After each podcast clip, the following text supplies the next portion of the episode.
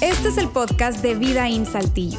Nos alegra poder acompañarte durante los siguientes minutos con un contenido relevante, útil y práctico.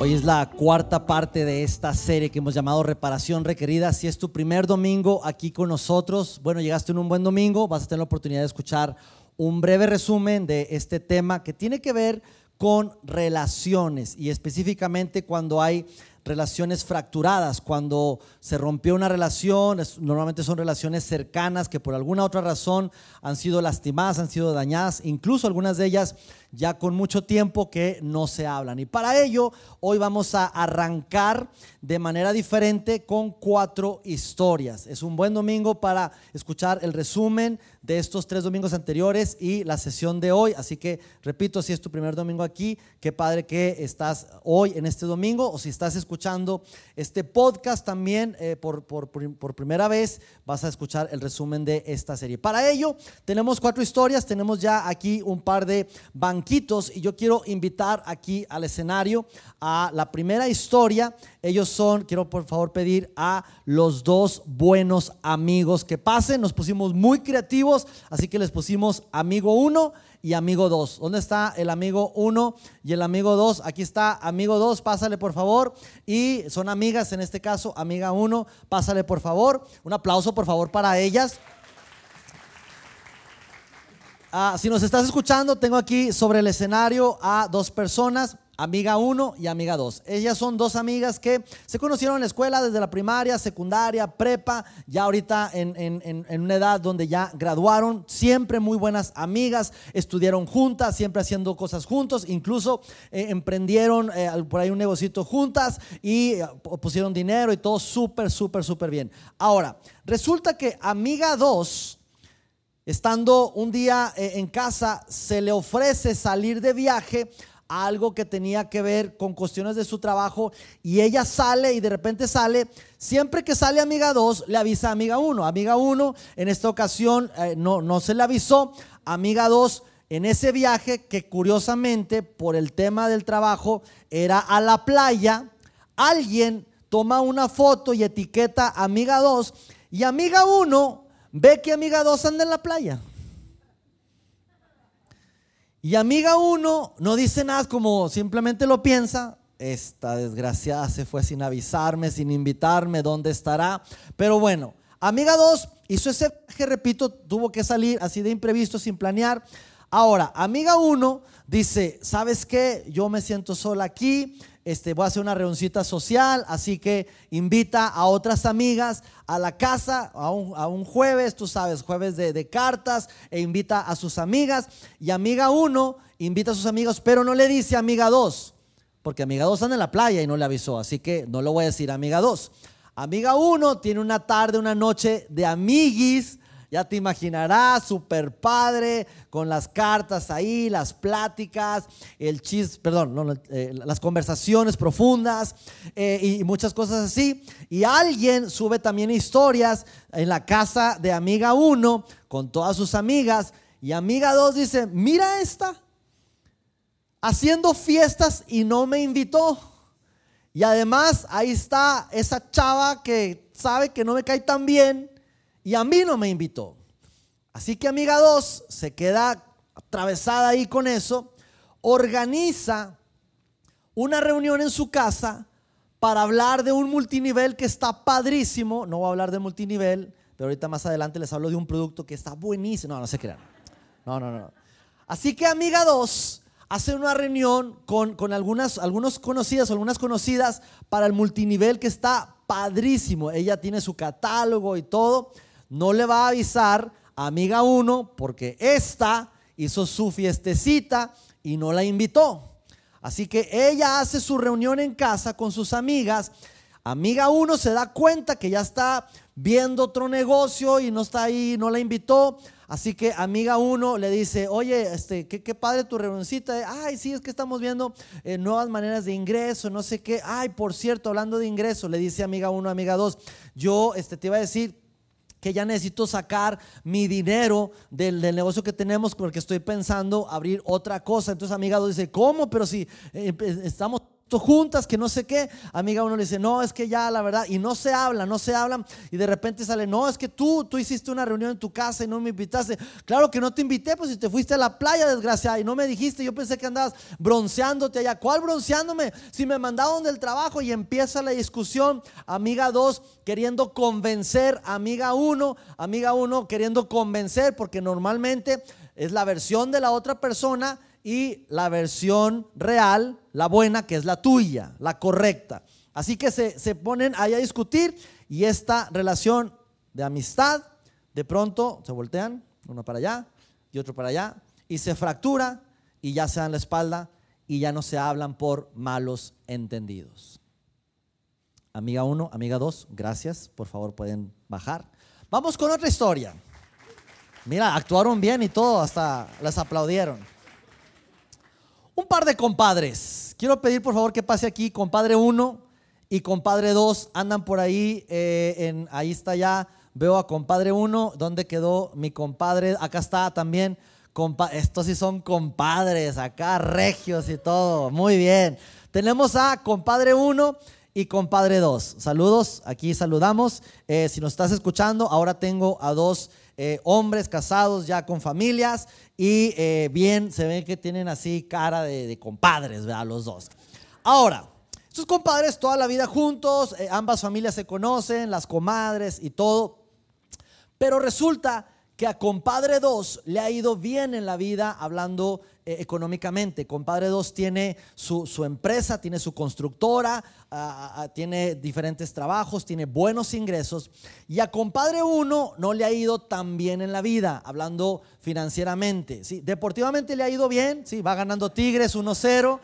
Hoy juegan, hoy juegan, sí, el, partido de vuelta. Ojalá y ganemos. Pero compadre 2 eh, quiere mucho a compadre 1. Así que a lo largo de la vida, compadre 2 ha tratado de apoyar a compadre 1.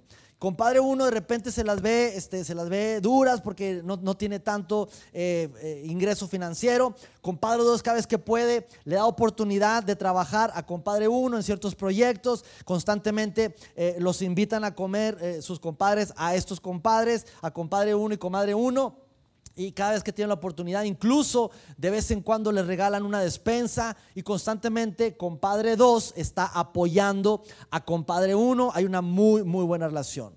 Llega un momento donde compadre 1 agarra un, un, trabajo estable en una compañía y resulta que esa compañía grande va a ser un proyecto grande de construcción, compadre 2 se entera y le dice, compadre 1, échame el paro, no seas malo, recomiéndame ahí ahora en el nuevo trabajo donde vas a estar. Entonces, compadre uno dice, pues déjame ver, compadre dos, porque ah, voy entrando, apenas tengo una semana en esto, déjame ver si puedo ahí moverme y recomendarte. Es, complicado, es difícil, no seas malo, le dice compadre dos. Mira, simplemente recomiéndales, este, diles, diles de mí, tú conoces mi compañía, somos una compañía seria, así que háblales de mí, déjame ver, déjame ver. Pasa la licitación, pasa todo ahí y compadre dos se da cuenta que compadre uno nunca lo mencionó, nunca lo recomendó. Así que compadre 2 se molesta y le reclama a compadre 1. Y compadre 1 le dice, no, compadre, es que yo acababa de entrar, tenía apenas unos días.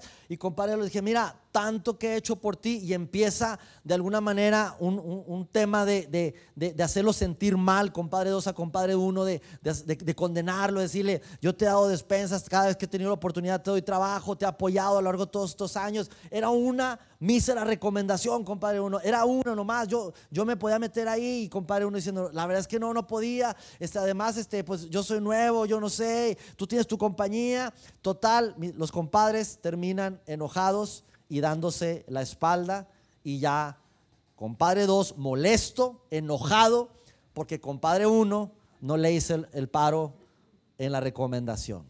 Y ya no se hablan. Y las comadres tampoco, por culpa de estos dos pelados. Compadres, gracias, pueden pasar. Aplausos para ellos. Quiero invitar, por favor, aquí al escenario a mamá Mamá, ¿dónde está mamá? E hijo. Mamá, hijo, un aplauso por favor para mamá e hijo. Ellos realmente es su mamá y es su hijo. Eh, estoy, son historias que he inventado. No conozco, bueno, sí conozco sus historias, pero no. Cualquier parecido con la realidad es mera coincidencia. Pero resulta que mamá, casada, tiene a su hijo y a lo largo de su vida, problemas matrimoniales, problemas matrimoniales, broncas, situaciones complicadas, abuso incluso de, de papá hacia mamá, y mamá termina divorciándose de su esposo y mamá termina destrozada, sola, herida, con un hijo que está en plena adolescencia y el hijo... ¿Cuántos años? ¿13? ¿12? 13, 12, 12, perdón, 12. No más que la comida trae muchas hormonas hoy en día. ya nacen con barba y todo. Así que, es hijo de Chabelo. Así que mamá llega un momento donde está sola y herida, obviamente de su corazón, empieza a, pues, a vaciarse. ¿Y con quién se vacía? Con las personas que tiene alrededor y particularmente con hijo. Así que constantemente mamá está vaciándose sobre hijo, incluso en algunos momentos haciéndolo de alguna manera sentir como responsable que por su culpa ella se divorció y hijos eh, soportando todo eso, de alguna manera mamá poniéndole responsabilidades sobre hijo, porque ahora hijo es el hombre de la casa y a mamá diciéndole, es que tú necesitas ayudarme, es que tú necesitas eh, poner más atención, mira que el carro se descompuso, hijo tiene 13 años, 14 años, con ciertas responsabilidades, ya se descompuso el boiler, ve para allá, ve con el mecánico, hijo está en su plena adolescencia, ya con responsabilidades que no le corresponden, asumiendo el rol no solamente de hijo, sino del hombre de la casa, en ciertas ocasiones mamá frustrada con ese dolor. Eh, pues vaciando todo su veneno, toda su desesperación, toda su soledad, hijo cachando todo eso y un momento donde hijo Dice, en cuanto me pueda salir de aquí, yo me voy a salir porque ya no aguanto a mamá. Y mamá de alguna manera chantajeando a hijo, diciendo tú, este, yo, yo te he estado dando estudios, carrera, y ahora estás en tu carrera, necesitas trabajar para apoyar en la casa y ya necesitas ser más responsable. Hijo diciendo, ya no aguanto a mamá, y ahora eh, pidiendo, eh, eh, mamá a hijo, necesitas quedarte y ahorita no puedes tener novia, pero mamá ya tengo 32 años. No, no todavía no es, ni se te ocurra casarte, porque el día que tú te vayas de esta casa, yo me muero, me vas a dejar sola a mí cuando yo te he criado toda la vida, ni se te ocurra tener novia ahorita. Y ya el, el niño tiene 32 años, ya queriendo independizarse, y llega un momento, amigos. Repito, cualquier parecido con la realidad, nada se cree. Llega un momento donde hijo dice, ya no aguanto a mi mamá no la soporto. Y en cualquier momento, en cuanto el hijo puede, se independiza, se sale de la casa y tenemos a una mamá herida, triste, chantajeando a hijo, que si se va yo no sé qué va a hacer de su vida, ella se va a morir, porque imagínate estando sola y lo que llegue un ratero y que se meta o que se descompone el boiler, ¿cómo le va a hacer? Con este frío se va a bañar con agua fría, le puede dar una pulmonía y mamá queriendo coaccionar a hijo, queriéndolo, queriéndolo manipular, e hijo ya no soporta eso y termina yéndose de la casa y con una relación fracturada, dándose la espalda. Aplauso para los actores, por favor. Gracias. Quiero abrir un paréntesis, quiero aclarar, Juan acaba de salir de casa de su mamá, pero salió bien. Su mamá no está divorciada. E, e, está bien, todo está bien ahí. Les tocó el ejemplo. Quiero pedir por favor que pase hermana 1 y hermana 2 aquí al escenario. Par de mujeres que incluso eh, ya tienen sus familias, pero están en una situación donde ya papá falleció y ahora mamá es una adulta mayor. Y ya mamá ya es una mujer codependiente, ya no puede estar prácticamente sola. Así que empiezan a ver y decir, oye, hermana uno, necesitas, necesitamos hacer algo con mamá porque ya ella está sola, este, cada vez las enfermedades están eh, aquejando más, así que, este, ¿cómo ves? Yo estoy casada, dice, yo, yo, yo no solamente estoy casado, pero yo trabajo, yo también estoy casada, sí, pero tú estás dedicada al hogar, tú puedes tenerla, no, no seas mala hermana, pero se ponen de acuerdo, necesitamos hacer algo, bueno, la, la tengo yo por tres meses y luego ya, ya vemos, sí, sí, tenla ahí por tres meses, así que hermana dos le avienta a su mamá, perdón, es simplemente, no estoy profetizando, no estoy, nada, es un ejemplo, nada.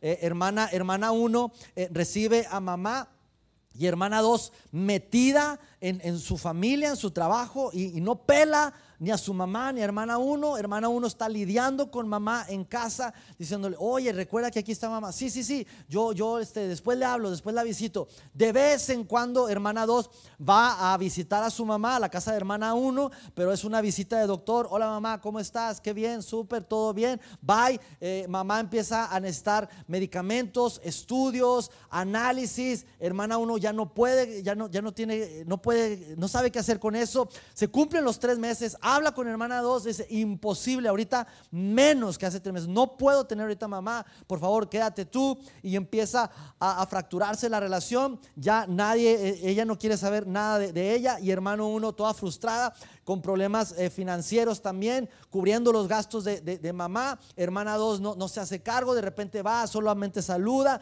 pero no, no se acomide para ayudarla. Así que hermana 1 termina frustrada diciendo, ¿sabes qué, hermana 2? Ya ni siquiera vengas, porque ya, ya, ya me causa un problema. Simplemente vienes a saludar y ya. Así que ya yo, yo asumo responsabilidad, yo me quedo con mamá, yo veo cómo le hago, pero de verdad ya ni siquiera te aparezcas. Pero es mi mamá, sí, pero ni, ni parece que es tu mamá, de verdad, ya ni siquiera quiero verte. Cuando vayas, avísame para no estar porque no quiero verte, porque me causa un problema.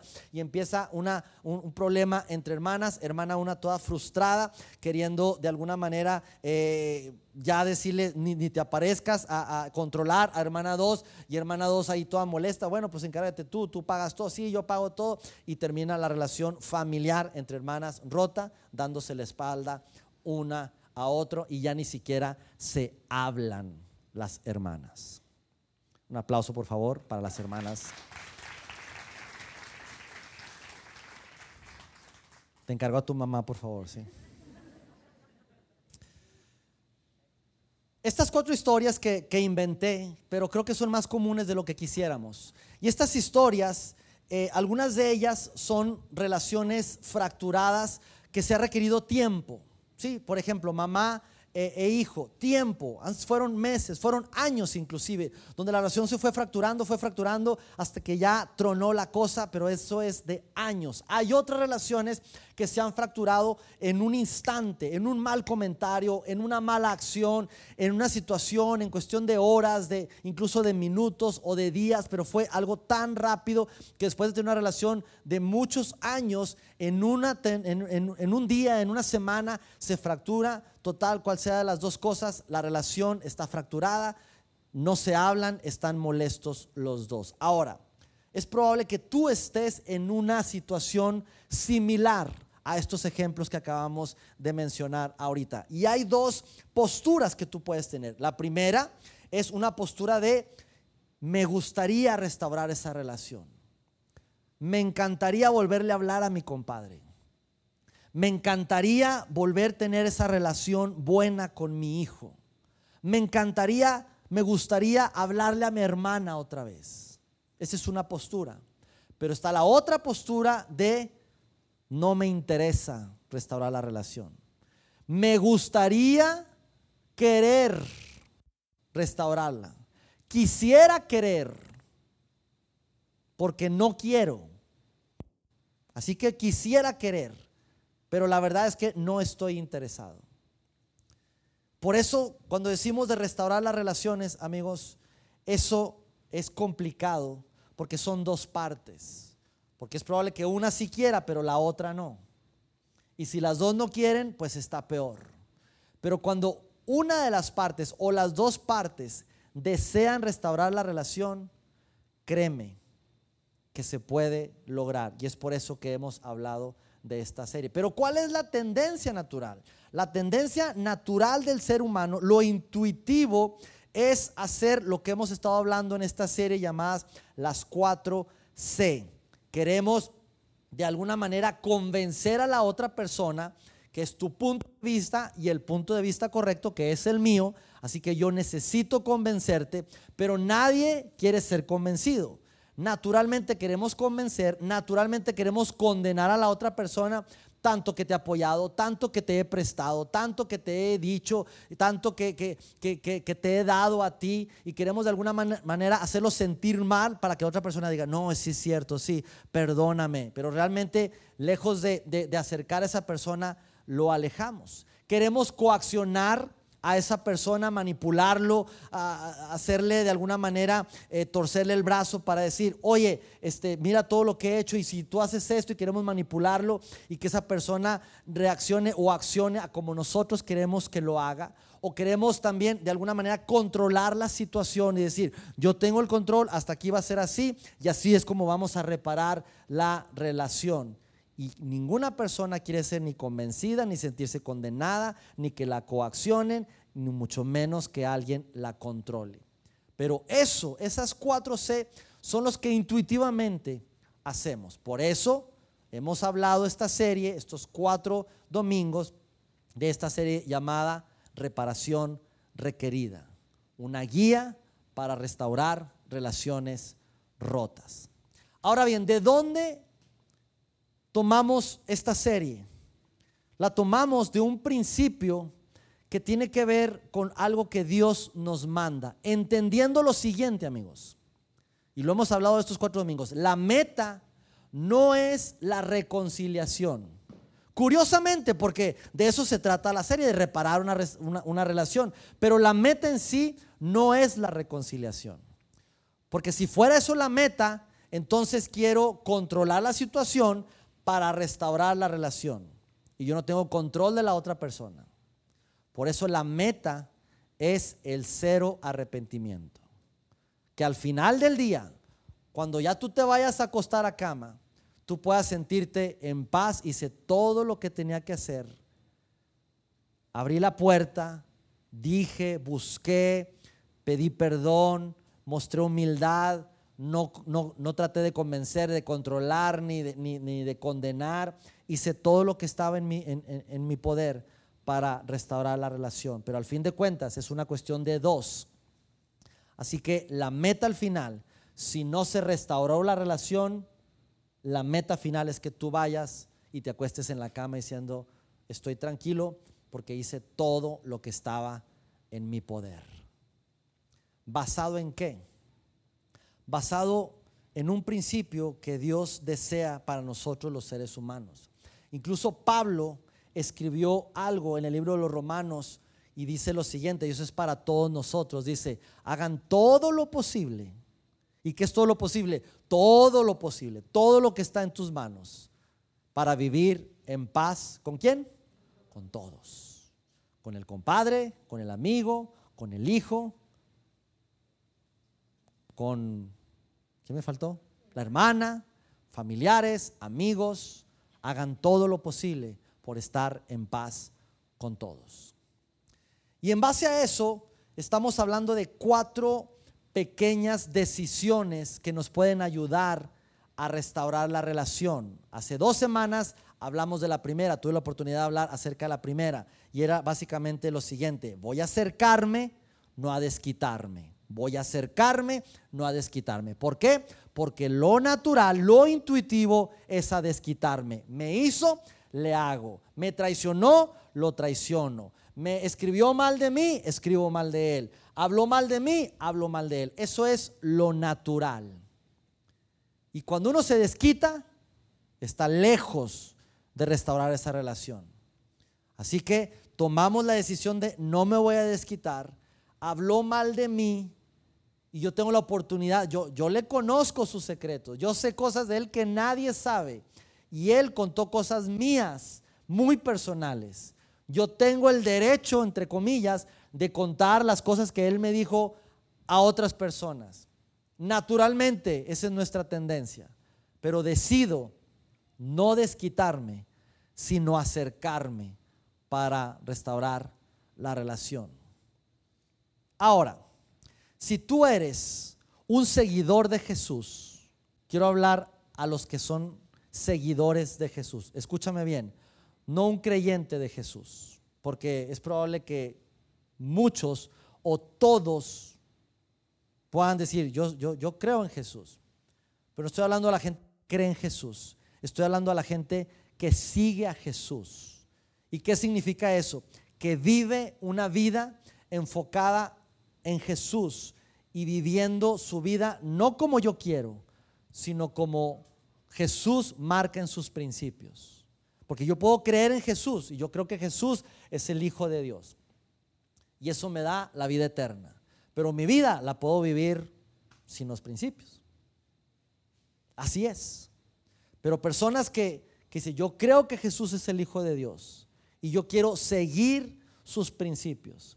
Y si tú te consideras alguien así como yo, esto para nosotros amigos, esto es mandatorio.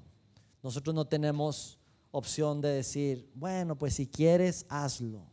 Si tú te consideras simplemente un creyente de Jesús o incluso alguien que no cree en Jesús, alguien ateo, primero que padre que estás aquí y segundo, esto que voy a hablar te puede ayudar, tómalo como un consejo para restaurar esas relaciones, te puede ayudar. Pero si tú te consideras un seguidor de Jesús, esto para ti y para mí, esto es mandatorio. ¿Y basado en qué? En el mismo ejemplo que Dios nos dejó a ti y a mí. Cuando el hombre pecó contra Dios, Dios pudo haber venido y se hubiera desquitado. ¿Sí? Ah, pecaste, suelo, me desquito porque tú pecaste. Pero ¿qué hizo Dios? ¿Qué hizo Dios? Después del, corazón de la Biblia, que es Juan 3:16, seguramente lo has escuchado, hay un versículo en Juan 3:17 donde nos dice lo que Dios hizo. Él dice, Dios no envió a su Hijo para condenar al mundo, sino para salvarlo por medio de él. Así que Dios envió a su Hijo no para condenar, decir, mira, tú pecaste, ahora ahí te voy. Dios quería tener una relación personal. Dios quería más allá de desquitarse, él quería acercarse para restaurar la relación entre el hombre y Dios. Y es por eso que Dios envía a su Hijo Jesús para salvarlo, no para condenarlo. Así que esa es la tarea, el ejemplo, la responsabilidad que tenemos tú y yo como seguidores de Jesús. La semana pasada, Alejandro nuestro gran amigo Pelón, que, tanto le queremos, él nos habló del punto número dos, una decisión, una segunda decisión que podemos hacer, y era la siguiente, asumiré mi parte de la culpa. Incluso nos lo ejemplificó con un pie, con un pastel, diciendo, ¿qué rebanada de ese pastel te corresponde a ti? Nuestra respuesta es ninguna. Todo el pastel es de él. Es la culpa del, amigo 2, del compadre 2, de la mamá, de la hermana. Pero realmente, seamos sinceros, amigos, ¿no tendrás tú una rebanada de culpa de ese pastel? Incluso Jesús lo mencionó diciendo, eh, no trates de quitar la estilla del ojo de tu hermano sin antes quitar la viga de tu ojo. Y decíamos, no, no, no, eso está al revés, ¿verdad? No trates de quitar la viga de, tu prójimo sin antes quitar la astilla. No, no, no, no. Tú tienes una viga. La otra persona tiene una astilla. ¿Cómo crees? Así es. Tú tienes parte de responsabilidad. Y mientras tú no te enfoques en ti mismo, en decir, esta es mi parte de responsabilidad, es imposible que tú puedas ayudar a la otra persona. Así que la acción, la decisión es, primero me voy a enfocar en mí, voy a tomar la, decisión de enfocarme en mí para poder ayudar a la otra persona. Hoy vamos a entrar, en el tiempo que me queda, con las últimas dos decisiones rápidamente que nos van a ayudar a restaurar relaciones. El punto número tres, la decisión número tres que quiero hablarte hoy es daré el primer paso sin importar quién se alejó primero. Daré el primer paso sin importar quién se alejó primero. Ahora, yo pregunto, ¿quién tiene que dar el primer paso? La respuesta es la persona más madura. ¿Quién es la persona más madura? Tú, yo. Aquel es el inmaduro, aquel es el que la regó, aquel es el que está mal. Ok, si tú eres el maduro, asume esa responsabilidad y tú tienes que dar el primer paso. Lo tenemos que dar el primer paso. ¿En base a qué? En base, repito, a lo que Dios nos manda hacer. Sabes que Jesús no lo, no lo ejemplificó con una historia que quiero leerla rápidamente. Se encuentra en el libro de Mateo capítulo 5.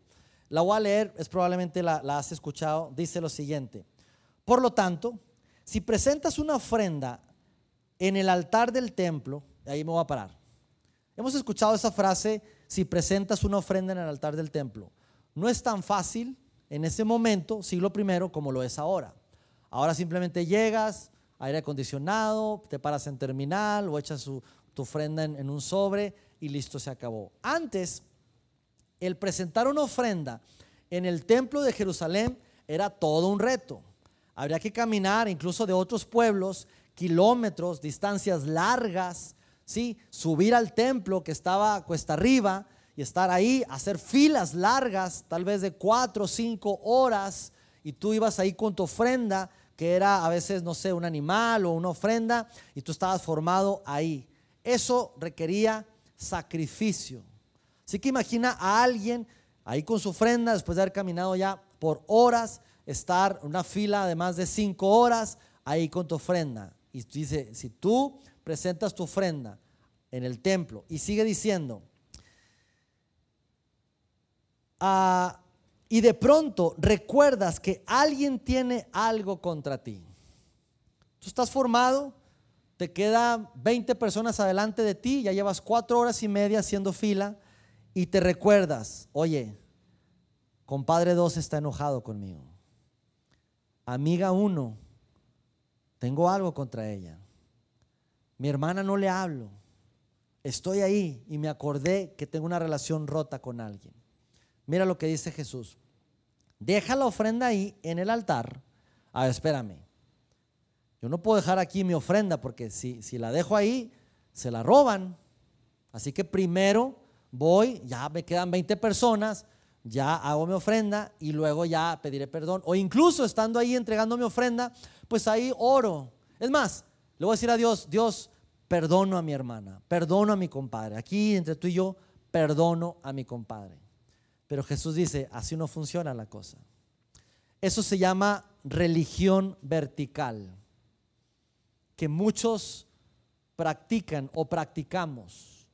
Yo estoy mal con Él, así que yo voy, lo importante es estar yo bien con Dios y pues es su vida Dios, pero yo estoy bien con, contigo. Es más, yo decido perdonarlo, Dios lo perdono, Dios no lo quiera, pero ojalá le atropelle un tren, pero bueno, no quiero saber nada de él, ya no lo quiero volver a ver, es su vida, lo importante es yo estar bien contigo. Y Jesús dice, así no funciona la cosa. Pero entonces, ¿cómo está? ¿Es más importante la relación con otro ser humano que con Dios? La respuesta es no. Pero no puedes tener una relación bien con Dios si no tienes buenas relaciones con las personas que vemos, con tu prójimo. Así que Jesús dice, deja ahí tu ofrenda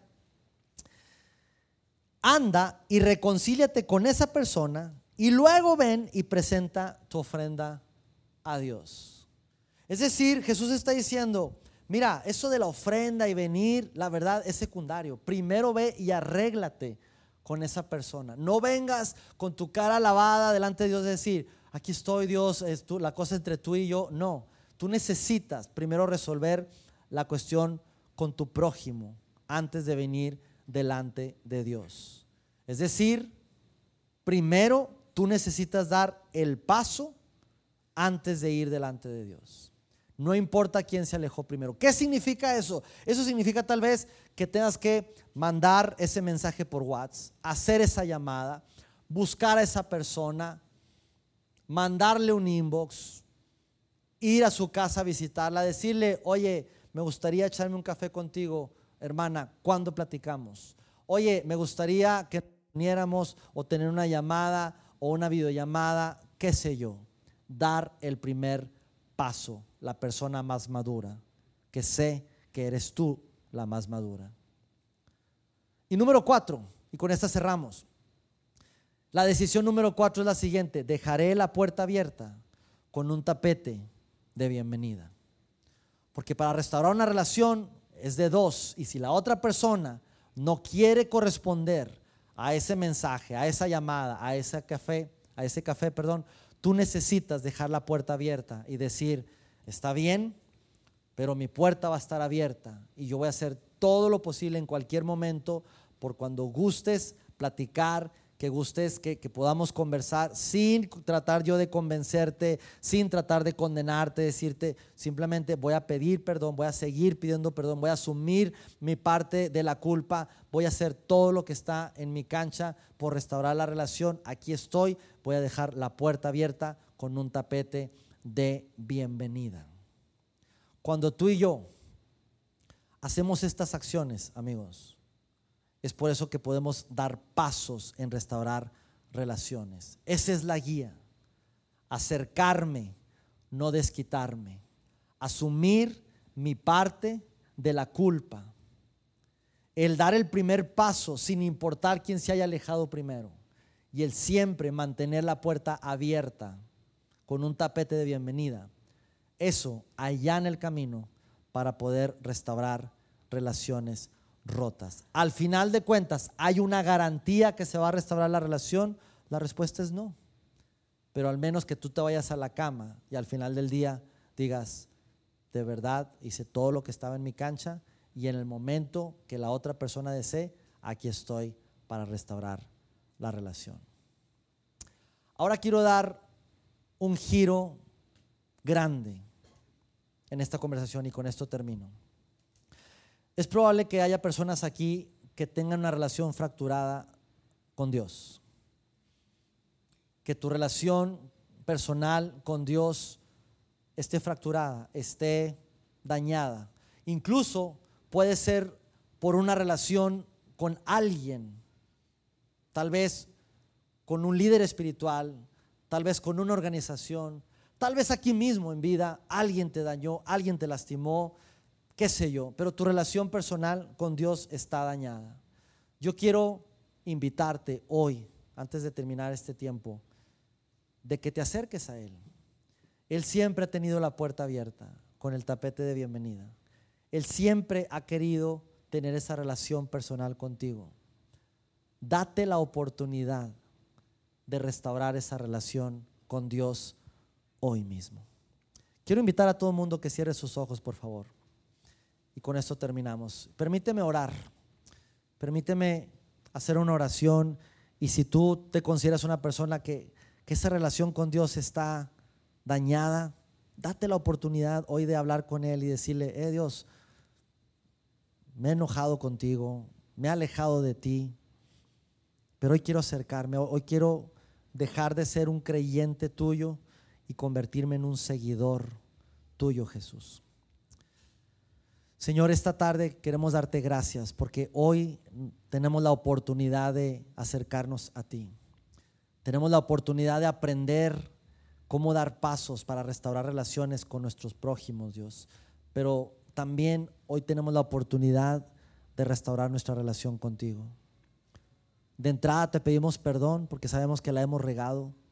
Alguien nos falló, dejamos de creer en ti, nos sentimos traicionados o nos sentimos que, que no respondiste eso que pedíamos y eso nos hizo enojarnos contigo.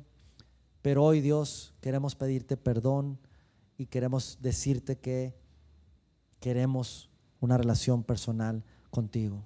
Ayúdanos Dios, ayúdanos a restaurar nuestra relación contigo y nuestra relación con nuestro prójimo en el nombre de Jesús. Amén. Amigos, de esta manera terminamos esta serie Reparación Requerida. Pero no te pierdas el próximo domingo. Vamos a ver un tema único, no es una serie, un tema único que se llama La invitación, que todo lo cambia. De verdad, no te lo puedes perder. Va a estar padrísimo el próximo domingo. Que tengas una excelente tarde y si vas a comer, provechito. Chao, chao.